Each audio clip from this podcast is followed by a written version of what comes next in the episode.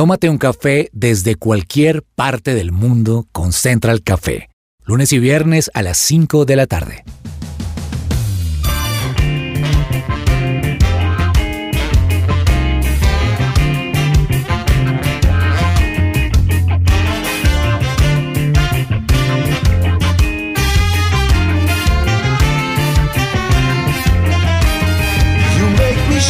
Holy Spirit. Hola, hola, ¿qué tal a todos? Bienvenidos a Central Café. Qué bueno acompañarlos hoy en este programa, tomarnos un delicioso café, ojalá colombiano, si usted prefiere, de cualquier marca, pero que sea café colombiano, porque en Colombia tenemos uno de los mejores cafés del mundo. Particularmente yo me lo tomo mitad café y mitad con leche. Me gusta así. Half and a half. Diana Castrillón me acompaña hoy aquí también desde Washington, D.C. Hola, hola, dándole aquí la bienvenida a ese anhelado verano aquí en Estados Unidos, pero no sin antes tomarnos un cafecito. A mí me gusta un poquito más oscuro, entonces yo me voy con un capuchinito delicioso, también colombiano. Yo tengo que admitir acá que a veces, o sobre todo en esta época, vienen muchos amigos a visitarnos, familia, y aquí el peaje son por lo menos dos bolsas de café. Sí, eso toca el que llegue. ¿Qué le llevo? Café. Café. Porque se consigue acá, pero las marcas de Colombia siempre van a marcar la diferencia. Loreni está con nosotros desde la cabina en Bogotá. Loreni, bienvenida. Ay, muchísimas gracias, de verdad extrañándolos a todos, como no se imaginan, porque hace muchísimo tiempo que no estaba con ustedes, con esta espectacular mesa de trabajo.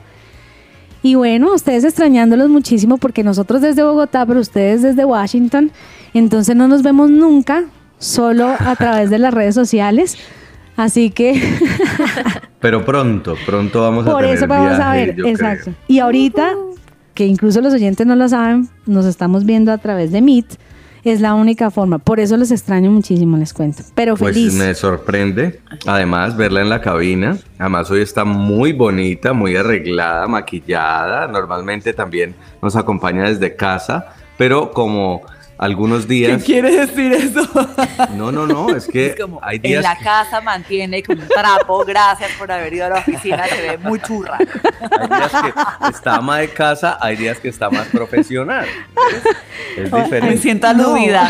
No, no. Yo estoy en mi casa, camiseta, pelo cogido, O es que una la balaca. cámara de la, de la emisora tiene mejor resolución.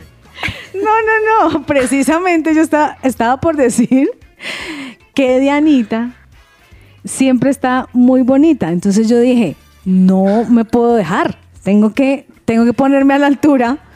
Y no, yo voy a venirme como Dios manda aquí a Central Café porque dije, no, Dianita toda una top model y yo aquí siempre como, como Dianita que en cualquier condición. No, en cualquier condición. Dianita está en cualquier condición, eh, está en su casa o esté presentando eh, noticias o esté en cualquier rol o esté como en el rol de mamá, está espectacular. Yo dije, no, no nos podemos dejar. Aquí Juanita y Que yo. seamos Claro. tan bonitos como la voz que proyectamos, ¿cierto? Porque a veces la gente lo escucha a uno y lo ve en la calle, uy, no, no, no, nunca me lo imaginaba así. Yo, calvo y yo no, yo, hay que estar bien presentados, bien arreglados para que la gente diga, ah, sí, coincide, coincide la voz con la persona. Ok, Uy, pasemos uy. a Juanita, por favor. Un saludo. Juanita en el Juanita. Control Master, Juanita. ¿Y usted qué? Oigan, yo estoy muy feliz, no solamente por el programa, de verlos una vez más, de escuchar sus voces, sino de todo lo que acaba de pasar. O sea, fue un segundito muy chistoso, pero bueno, muy felices acá, siempre muy bien puestos para Central Café. Bueno, gracias Juanita también por todo lo que haces, gracias por estar ahí atenta de su presencia radio, pero sobre todo este programa de Central Café. Hoy tenemos un tema que nos impacta, tenemos un tema que nos toca, me imagino que ustedes si ya hicieron clic en el título del programa, los que nos están escuchando desde nuestro podcast en Spotify o en SoundCloud sabrán cuál es la idea, pero ustedes quieren saber más sobre este tema y sobre todo cómo hablar de este tema, vamos a ver.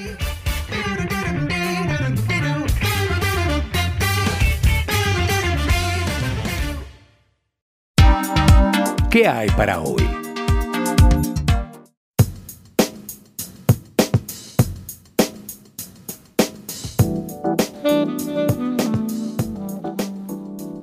A ningún papá le gusta que sus hijos hagan berrinches, pero cuando pasan estas situaciones debemos saber cómo controlarlas. Si quieres aprender a manejar tus emociones y llevar el control, pero no sabes cómo, contacta a Kibo Parenting, coaches en crianza responsable, que te enseñarán a marcar límites claros y con amor. Escríbeles al más 1 772 259 6904 más 1-772-259-6904 o visítalos en papazimparables.com. La realidad virtual ha evolucionado en diversos campos, siendo utilizada por grandes empresas para entrenar a sus equipos de trabajo y lograr altos estándares de eficiencia. Conoce más en www.mrpc.com.co www mrpc.com.co o agenda tu cita en MRPC al WhatsApp 310-565-0594. Tiroteos, una ola que no para, le pusimos a este programa. Preocupados un poco por la cantidad de cifras que nos llegan sobre la violencia armada en Estados Unidos. Aún en nuestros países en Latinoamérica tenemos muchos hechos de violencia más relacionados con hurtos, con sicariato. En Estados Unidos hay otro tipo de problema también con la violencia armada y es la cantidad de gente que porta armas, pero que al mismo tiempo, en algunos casos, personas con problemas de salud mental las usan para cometer tiroteos masivos. Gun Violence Archive es una organización que está documentando minuto a minuto. Cuando quieran meterse pueden hacerlo y en esa página web gunviolencearchive.org encuentran las cifras. Dice que en lo que va de 2023, 17.959 personas han muerto por hechos de violencia armada. De esas 17.000, estamos hablando de 269 tiroteos masivos. ¿Qué es un tiroteo masivo? Según esta organización, un tiroteo masivo es un tiroteo en el que mueren más de tres personas. Y así lo define. Y estamos hablando de 651 jóvenes asesinados y 114 niños asesinados durante lo que va el 2023 en tiroteos masivos. Un tiroteo masivo es cuando llega una persona con un arma y dispara indiscriminadamente a matar a todos los que pueda. ¿Con qué objetivo? Muchas veces llamar la atención, otras veces vengarse, pero son casos muy dolorosos en este país. Y a esto hay que agregarle que de lo que llevamos este año, de todo eso que usted acaba de mencionar, por lo menos 33 han sido en escuelas primarias de Estados Unidos. Es, decir, estamos hablando que las muertes infantiles por esto son de niños que van entre los 4 o 5 años hasta los 10, 11, 12 años. Son niños menores que van a una escuela en donde uno pudiera pensar que es su segundo lugar seguro después de su casa. Y esta cifra es dolorosa y preocupante porque para la gente que no vive en este país, en Estados Unidos, para los latinos que hemos crecido con otra idiosincrasia. Entender esto es muy complejo. Y quizás yo, Diana Castrillón, aún siendo periodista, me cuesta mucho entender todavía. Y tengo muchas preguntas y posiblemente no sabré la respuesta o el, habrá un día en que Dios me dirá. Y también no comprenderé, pero la pregunta es, ¿por qué en un país como este, donde hay un partido republicano conservador que es pro vida, es el que promueve eh, la segunda enmienda que permite el porte de armas en este país. El porte de armas casi que tan fácil como comprar una caja de chicles en una máquina de esas de aeropuerto. Aquí, en Estados Unidos, por ejemplo, los rifles de asalto, estos rifles son unas casi que son unas armas largas muy similares a las que usan los militares. Estas son de libre venta. Todavía no entiendo para qué alguien la querría, pero es una de las que más se vende en este país y casualmente es una de las que más se usa en estos tiroteos masivos en donde una bala de estas no perfora. Ahora, no se, nos asusten, destruye. no se nos asusten los republicanos. Diana acaba de dar el argumento del partido, Republic- del partido Demócrata. Es decir, ah, es que los republicanos patrocinan el porte de armas. Pero todos los demócratas también tienen armas. El presidente Biden tiene dos armas guardadas, lo ha dicho públicamente. Los congresistas tienen armas guardadas. Es un tema del porte de armas. Ahora, ¿qué dicen los Es un republicanos? tema de la ¿Qué enmienda. dicen los republicanos? Los republicanos dicen, el problema es de salud mental.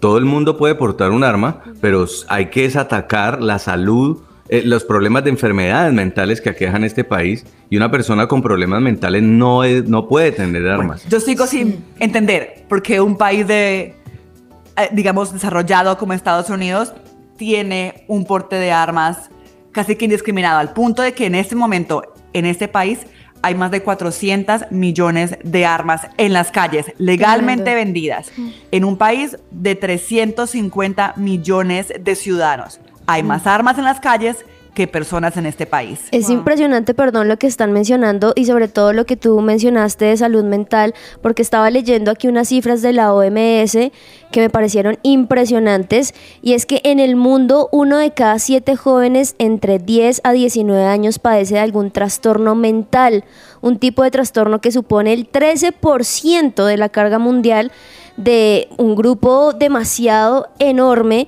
pero también algo que me pareció impresionante es que la depresión, la ansiedad, digamos que estos trastornos de comportamientos se encuentran entre las principales causas de enfermedad y discapacidad entre los adolescentes. Mm. Y para sumarle al menos un datico más, el suicidio, por ejemplo, es la cuarta causa de muerte entre los jóvenes entre 15 a 29 años. Entonces sí es muy interesante como por un lado se tiene que limitar de alguna u otra manera el porte de armas, pero también el tener que profundizar en la salud mental para que no se llegue hasta estos extremos. Correcto. que no es un Los agresores, a los veces- agresores de estos tiroteos Son, menores de jóvenes. edad también. Pues exacto, jóvenes. Pero ahí también la segunda pregunta.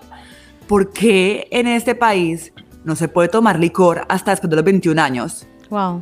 Pero sí se puede comprar un arma de estas a los 18 y en algunos estados a los 16 y 17 años. Parece un Ahora, vacío esto en, generado- en la ley, Sí. ¿no? Vacío en las leyes, en la, en la investigación, porque, por ejemplo, eh, no es un problema nuevo, ¿no? No, no, no ha sido...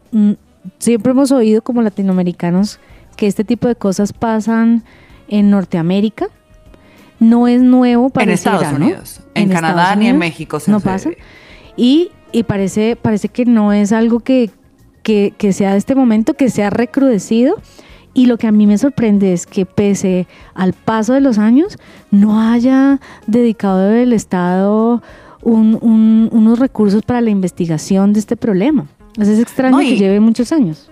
digamos que también uno se queda pensando ah, por qué a pesar de estas cifras, o sea, solo en lo ocurrido de este año vamos más de 250 tiroteos masivos en Estados Unidos. Sí. Pero Entonces, en lugar de empezar a pensar en opciones para regular esta cantidad de armas o el acceso a personas que tienen problemas mentales, pues estamos viendo que todavía es incluso más laxo. En estados como Florida, a partir del primero de junio empezó a funcionar una ley en la que se permite el porte de arma pública sin licencia, sin certificaciones, sin chequeo o verificación de um, antecedentes y tampoco sin siquiera haber tomado un curso de manejo de armas. Entonces, Wow. sí me parece que es un tema es difícil. y es difícil muy de entender. Sí. Pero quiero aterrizarlo a lo que nos preocupa y es justamente que ya no es un tema solo de Estados Unidos. Recientemente vimos cómo en Brasil un joven mató al menos tres personas en dos escuelas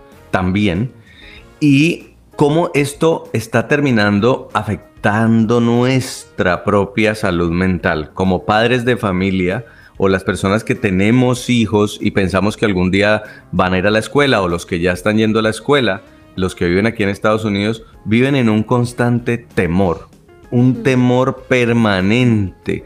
¿A qué pasaría si mi hijo está en un salón de clases y llega una persona con un arma y abre fuego? ¿Cómo lo preparo? ¿Cómo le digo? He visto eh, aquí en Estados Unidos que empezaron a sacar mochilas blindadas para los niños y les Oh. explican cómo ponerse la mochila Como sobre la cara como un escudo. Pero saben que, sabes que Jason, aquí en Latinoamérica, esa es la razón por la que incluso el Ministerio de Educación hace algunos días habló del auge de los colegios tipo home, homeschool o colegio en casa, Sí. que están siendo muy populares entre los papás porque eh, una de las razones es esa. Se quiere evitar no la socialización propiamente dicha, sino, sino los riesgos y el peligro de esa otra educación que también parece haber fracasado en seguridad. Porque es que lo, lo que uno también se pregunta es cómo llega, así sean estudiantes de la misma clase, ¿por qué llegan hasta el salón de clase? ¿Cuáles son los mecanismos de seguridad de un colegio? Todas esas preguntas están en el aire. Y por eso es que la gente hoy día prefiere tener a sus hijos en casa y educarlos en casa, que además hay muchos planes educativos para eso. Pues cómo hablar con otros y con los niños sobre los tiroteos. Vamos a tomarnos un expreso.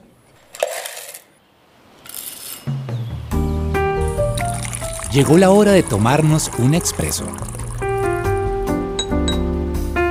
Y a esta hora nos vamos a tomar un expreso con Eliana Melguizo. Ella es psicóloga de la Universidad Nacional de Colombia, magíster en psicología infantil y juvenil de la Universidad Oberta de Cataluña.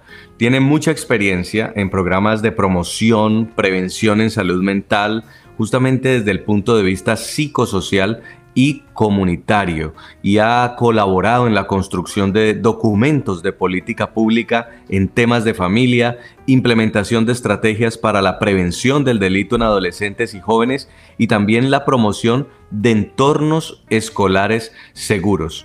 Estamos hablando hoy del tema de los tiroteos y cómo hablar de ellos con nuestra familia. Eliana, bienvenida, qué gusto tenerla en Central Café. Hola a todos, todas, ¿cómo están? Muy bien, gracias por acompañarnos. Bueno, primero, ¿cómo se toma usted el café? El café me gusta con leche, no me gusta oscuro, sino más bien clarito eh, y muy caliente. Clarito y caliente. Bueno, por favor, Juanita, vamos a hacérselo llegar de inmediato porque este tema Claro que sí. requiere cafecito. Eliana, uno de los grandes problemas en Estados Unidos es el tema de la violencia armada. Los que están cometiendo los tiroteos masivos son jóvenes, pero más asustador aún es la cantidad de niños y jóvenes que terminan matando en su entorno, en sus escuelas. ¿Qué hacemos para entender esta realidad? ¿Qué está pasando con nuestros jóvenes? Yo creo que como todo fenómeno social, este, este tema de los tiroteos debe verse de manera multicausal y multidimensional, como no desde una sola explicación. Y, y pienso que hay muchas variables a nivel social, también a nivel económico, a nivel familiar, a nivel de los entornos escolares también y comunitarios en los cuales adolescentes, niños, niñas están, están creciendo. Yo creo que hay muchas variables en cada uno de estos espacios que nos pueden ayudar a entender un fenómeno tan complejo sobre todo y tan doloroso. Y si nosotros tenemos que vivir con esa realidad, ¿cómo le explicamos a nuestros hijos que eso puede pasar? Pues en principio, eh, partir de que es un tema complejo, que es un tema, un, un tema que genera mucho miedo y que incluso para los adultos puede ser difícil de, de tramitar o de gestionar. Así que lo primero yo creo que es que el adulto que va a hablar con este niño o niña en, el rol de cuidado que tenga necesitará también poder reconocer cómo se está sintiendo frente al tema, sus propios temores, eh, digamos como, como la inseguridad, esta sensación como de no tener control. Y luego poder plantear conversaciones muy honestas también con los niños, con las niñas y con los adolescentes, en donde se les puedan también como responder tus preguntas, cómo se sienten, qué piensan, sobre todo eh, cuando ven noticias o cuando la situación es un poco más cercana y validar sobre todo situaciones de miedo o de inseguridad que pueden estar sintiendo los niños, las niñas y los adolescentes cuando este tipo de cosas pasan, sobre todo haciendo, haciendo alusión a, a generar como esa sensación de seguridad, que, que, que puedan decirle a los niños, niñas y adolescentes, Son cosas que pasan excepcionalmente, pero pasan. Y, y tenemos que hablar de eso y tenemos que, que expresar cómo nos sentimos.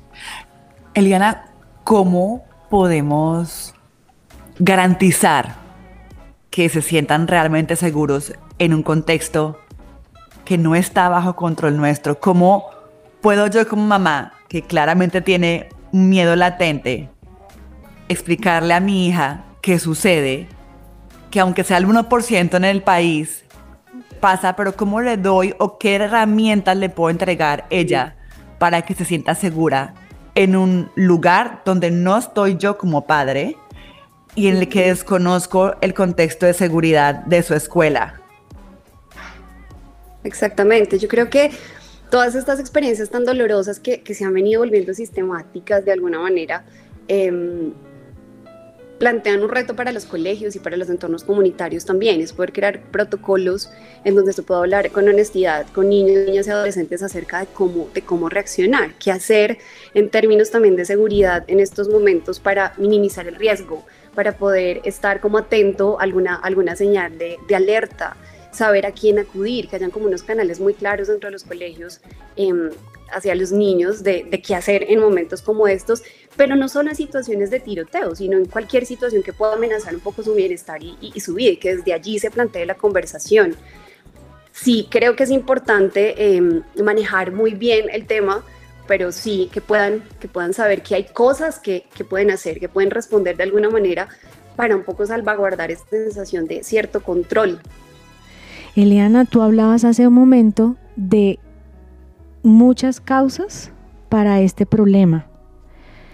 Podemos decir cuáles son, acercarnos un poquito a las raíces en Estados Unidos, pero cuáles son las verdaderas causas de lo que está pasando. Ok, bueno, pues reiterando, yo creo que, que, son distintas causas y distintas razones que nos pueden llevar a entender que puede llevar a un adolescente a, a tomar un arma y disparar en masa contra otras personas.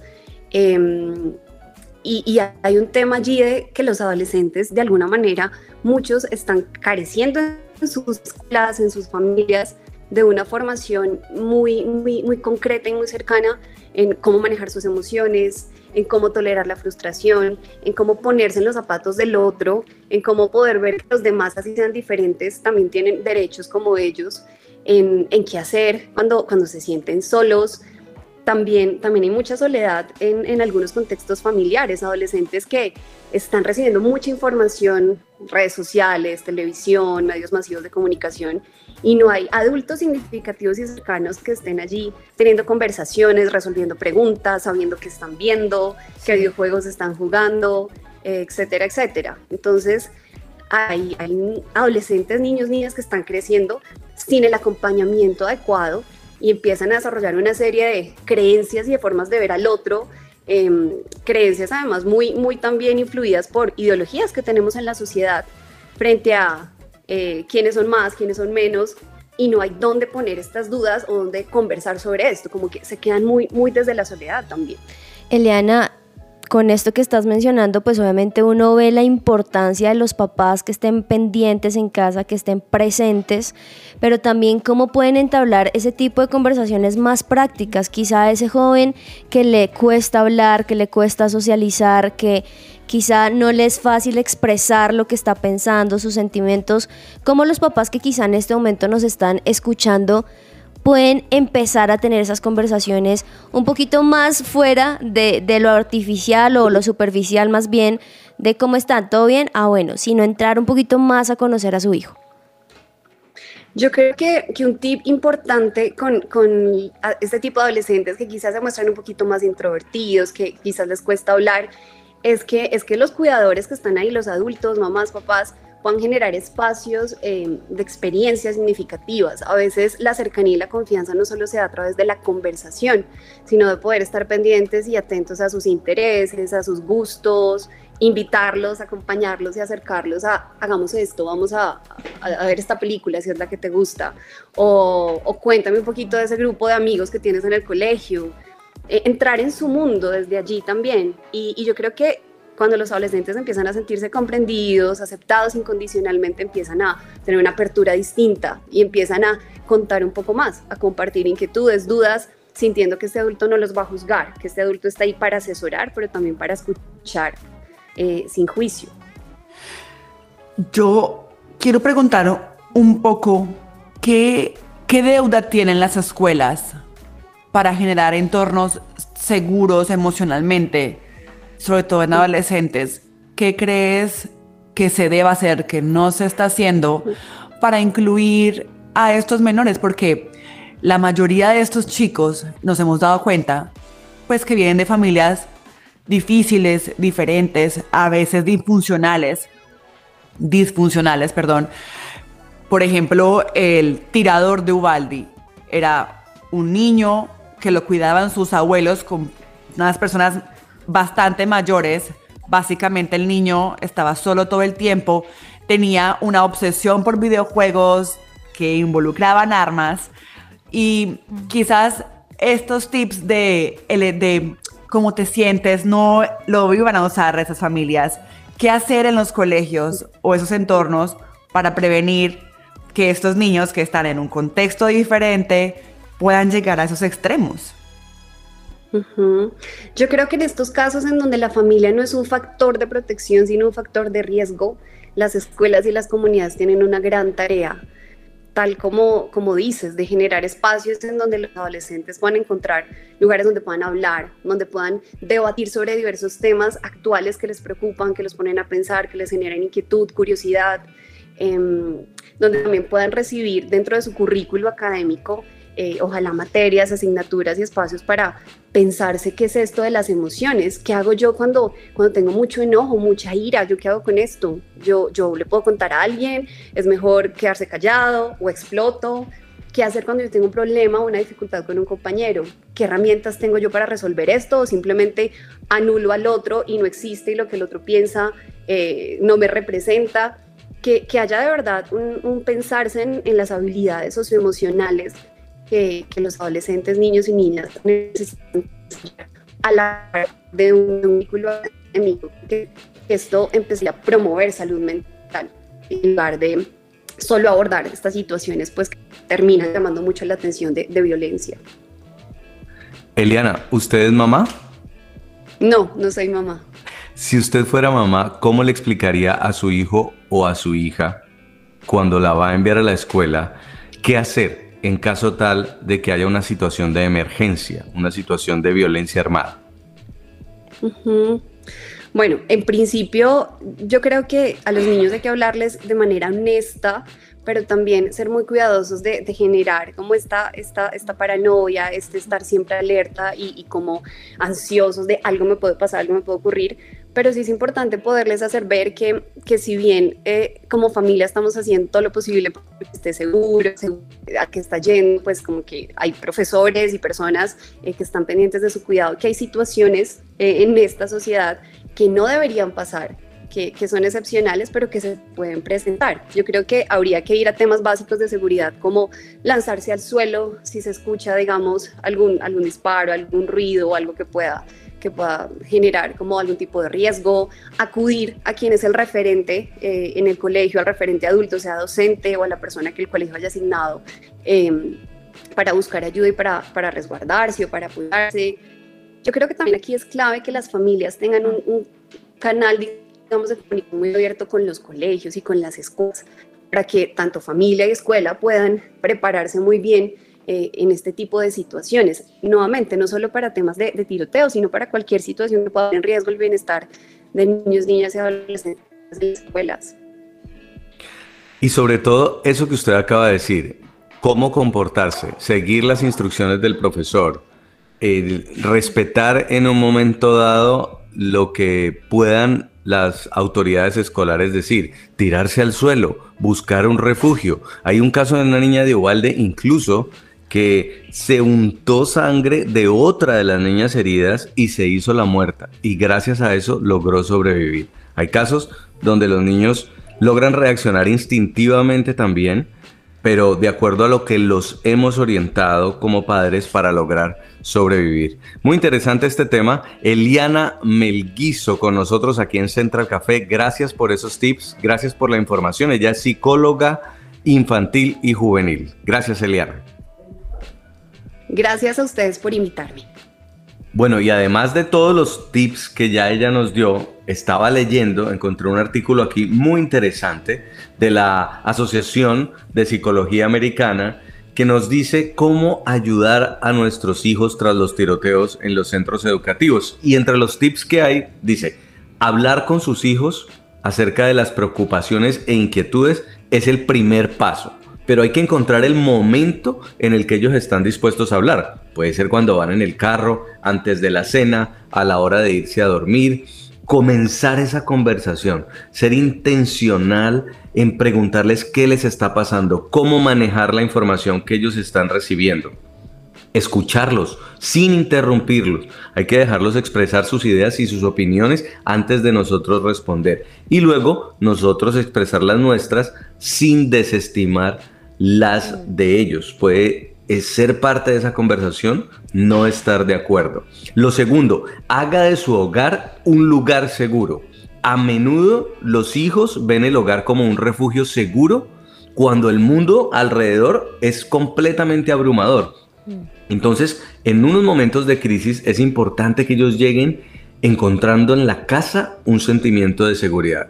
Pero si llegan a la casa y encuentran también un desastre completo, pues lo que van a hacer es aislarse. Por eso hay que planear que la casa sea un hogar seguro, un lugar seguro. Luego, el tercer punto, observe los síntomas de estrés, miedo o ansiedad. Después de que ocurren sucesos traumáticos, los niños pueden empezar a experimentar sentimientos como miedo, shock, enojo, tristeza, ansiedad y esos comportamientos empiezan a cambiar les puede ser difícil dormir, concentrarse en las tareas, pueden tener cambios de apetito. Entonces hay que estar muy alerta a esto para que cuando esto esté ocurriendo empecemos a escucharlos y a saber qué está pasando por sus cabezas. Cuarto, tomarse un descanso de las noticias. Los adolescentes y los jóvenes adultos pueden querer estar informados, pero las noticias también son tóxicas en una cantidad excesiva. Hay que limitar la cantidad de tiempo que pasamos viendo noticias porque eso también puede intensificar la ansiedad y el miedo, no solo de los niños, de los jóvenes, sino también de los adultos. Un descanso de las noticias para cambiar actividades que disfrutemos. Y cuidarnos, por último, cuidarnos nosotros para que podamos cuidar de nuestros hijos. Si nosotros no estamos bien, ¿cómo vamos a ser un modelo para ellos? Entonces también nosotros tenemos que hacer ejercicio, estar seguros, estar en confianza, guiar a nuestros hijos es parte de nuestra responsabilidad, pero para ello tenemos que estar funcionando primero nosotros. Y una adicional que yo diría, estar conectados con Dios. Él es nuestro escudo, Él es nuestra confianza, Él es nuestra fortaleza y siempre en todo lugar no solamente va a estar con nosotros, sino que también va a estar cuidando de nuestros hijos. En esos momentos, cuando están en la escuela, cuando están en una guardería, cuando no están con nosotros, sabemos que estamos tranquilos porque Dios está cuidando de ellos. Muy bien, vamos a la pausa y ya volvemos porque ya viene la tía aquí en Central Café.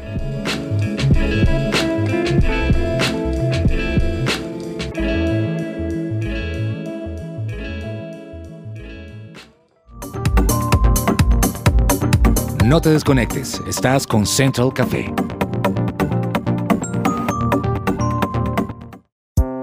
Su presencia radio.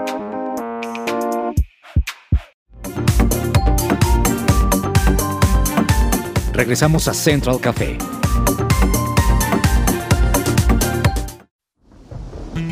Ay, qué rico un cafecito a esta hora, ¿cierto?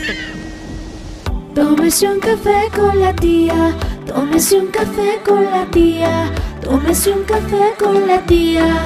ella es mi tía. Ay, con la tía. Ay, oigan, ya que están hablando de tiroteos y toda esa cosa tan chévere, Chévere, tía. Vengo a aumentarles todos sus problemas mentales, haciéndoles mis recomendaciones sobre las mejores series televisivas que ustedes pueden ver desde el sofá de su casa.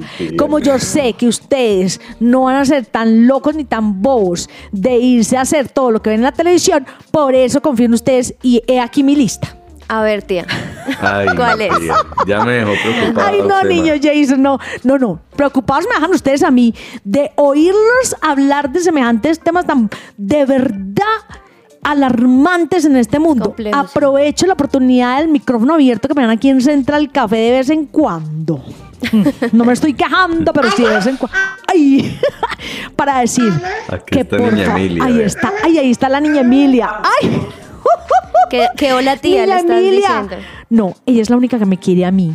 Y por esa razón, no, definitivamente, aprovecho para decirles, por favor, ya no más. Vigilen a estos niños cuando estén viendo la televisión. Dios mío santísimo, ¿qué parte de vigílenlos no han entendido? O sea, es que, señor, vea, les ahorro ahí la cita con el psicólogo, les ahorro ahí los, los 250 mil pesos con el psicólogo. Sí, Ay. Dios mío santísimo. Ay, en fin, no, pero estas, estos son mis recomendados, como les decía. Vea, vine a darles las 10 mejores series de abogados. Series de abogados Sí. buenísimas Muy en todas las plataformas de streaming en este momento al niño Jason que le encantan este tipo de temas. La primera y la más vieja y noventera, ley y orden. La ley y el orden. Uy, Nunca he sabido si clásico. es. Claro, es un clásico. Si es ley, el, ley y orden o la ley y el orden. Pero ley y orden es lo que estamos necesitando en este momento, por Dios santísimo, en esta sociedad. La siguiente es cómo defender a un asesino. Ustedes Uh. hablando de asesinos y yo recomendándoles cómo defenderlos. Ay, no, Ay, no. tía. Pero vea, esta está en Netflix, a mí me encanta, es porque es con Viola Davis, Sí, la actriz esta que, ¿se acuerdan de la lágrima? sí, claro. en The Help, la Sí. película de Help, que es sobre las empleadas de servicio. ¿Sí se acuerdan de esa Sí, película? sí, sí. Las empleadas de servicio en Estados Unidos cuando por primera vez este oficio estaba cobrando vida.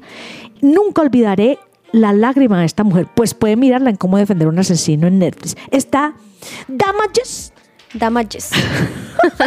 está Damages de Disney Plus, que a propósito me lo regalaron qué día otra vez, porque yo no pienso pagar otra vez esta afiliación, me lo regalaron. Glenn Close, la de 101 Dálmatas. Esa es no la que está ahí en esa película. Daños y prejuicios en, en español. Está American Crime, que también es de Disney Plus, que es el caso de J.O. Simpson, Uy, sí, la ex es estrella de la. Liga de Fútbol Americano y el actor. ¿Se recuerdan? Sí. Ese caso es buenísima, American Crime. Está The Good Fight, que para mí es como la secuela de la primer, de la otra que les voy a recomendar. Está en Movistar. Pero venga, hay una cosa impresionante de Good Fight. Y ustedes se quieren aprender a vestir. Ve- Tienen que ¿Hay ver que verla? serie. Bueno. Se los prometo, por Dios bendito. Éntrense a Movistar a ver The Good Fight, porque ustedes se van a aprender a vestir. Qué cosa tan impresionante. Mire, esa serie fue galardonada por el vestuario que usaban los abogados en esa serie. Wow, de. Gucci para arriba, pero había una chaqueta de Sara que pasaba, mejor dicho, compitiendo con Gucci. Vea, Ahí les pues. boto este spoiler para que entren a ver la chaqueta de Sara. Animal Print, para que vean que yo sí sé de moda que. Animal Print que pasaba compitiendo con una de Gucci, pero si ustedes quieren aprender a vestir esa. Y está The Better Call Saul, para que ya tomando clases con Dianita, ya yo he aprendido de Netflix. Pero les voy a decir, está The Night Of, que es la miniserie de HBO, y está la que para mí es la mejor ¿Cuál, de estas series. The Good Wife. Oh, sí, esa es muy Bueno. buena. Muy buena. Los ojos. Oiga, ¿qué parte de acompañen a los niños? ¿Qué parte de esto solo es para adultos? No hemos entendido. ¿Y qué parte de, por favor, a los niños acompáñenlos a ver televisión? No hemos entendido. Es Sí, que definitivamente sí. Eso les digo, mamita cachetico. ¿Tú ves televisión, mamita? Sí, señor. Pues televisión ya no. O sea, eso de ponerse a ver los canales regionales y eso no. Pero sí todas estas plataformas. Claro. ¿Y quién te acompaña, mi vida? Mi esposo. Mi amor, tú sí estás haciendo la tarea como es, mamita. Pero bueno, estas eran mis recomendadas de Gracias, las mejores tía. series de abogados Buenísimo. para Gracias, que tía. sigan llenándose la mente de cosas chéveres. Aquí tomé atenta nota. Bueno, Dios me los bendiga, pues, papitos. Muaques, muaques para todos.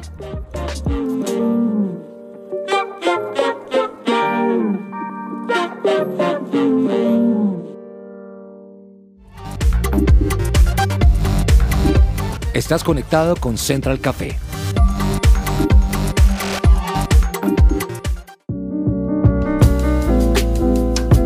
Pues muchas gracias a la tía. Aquí tome atenta Tía. nota. Yo preferiría también recomendar unos buenos espacios de desconexión de series violentas, de series que nos puedan aumentar la ansiedad. Hay gente que necesita ver a veces programas que simplemente los relajen. No sé, que De los comedia desconecten. también. Sí, hay buenas comedias. Sí, Las comedias así románticas. Y hay buenos documentales también que, que no son precisamente sobre temas de violencia, ni que aumentan esa, esa ansiedad. Y, y están los programas de Nat Geo, por ejemplo. Mm, me encantan. Entonces, me encantan. hay cosas que... Sí. Ahora, ¿saben qué les quería contar? Mm. ya, que la, ya que la televisión es una de las causantes de la ansiedad, por ejemplo, en los niños, en mi casa estamos haciendo algo. Nosotros entre semana no, no dejamos que nuestro hijo vea televisión, pero para que él baje esa ansiedad cuando llega el fin de semana, que es cuando sí lo puede ver, le hemos puesto una hora a partir de la cual puede hacerlo. Entonces le decimos, por ejemplo, que lo va a ver desde las 12 del día. Así él no está con la ansiedad de que se levanta a ver televisión, Claro. sino Mm. que Buena sabe que eso idea. va a ser a las 12. Entonces que van a pasar unas horas en las que tienen que obligarse a hacer otras cosas. Buena Nos ha idea. funcionado. Qué interesante. Mm. Muy bien. Tip de Loreni. Gracias a todos. Gracias por haber estado con nosotros aquí en Central Café. Ya se nos acabó este latte, este café con leche. Espero que ustedes lo hayan disfrutado también. Y en una próxima oportunidad volveremos a escucharnos. Un abrazo y que Dios los bendiga.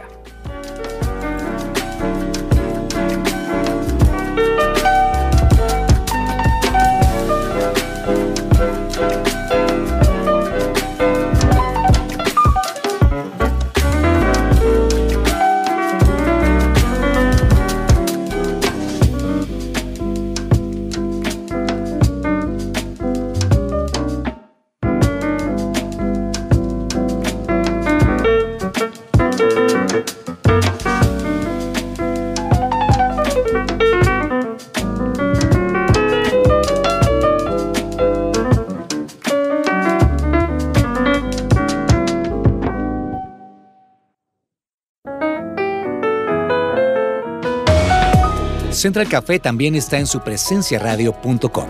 Allí puedes encontrar el listado con todos los programas de Central Café en SoundCloud.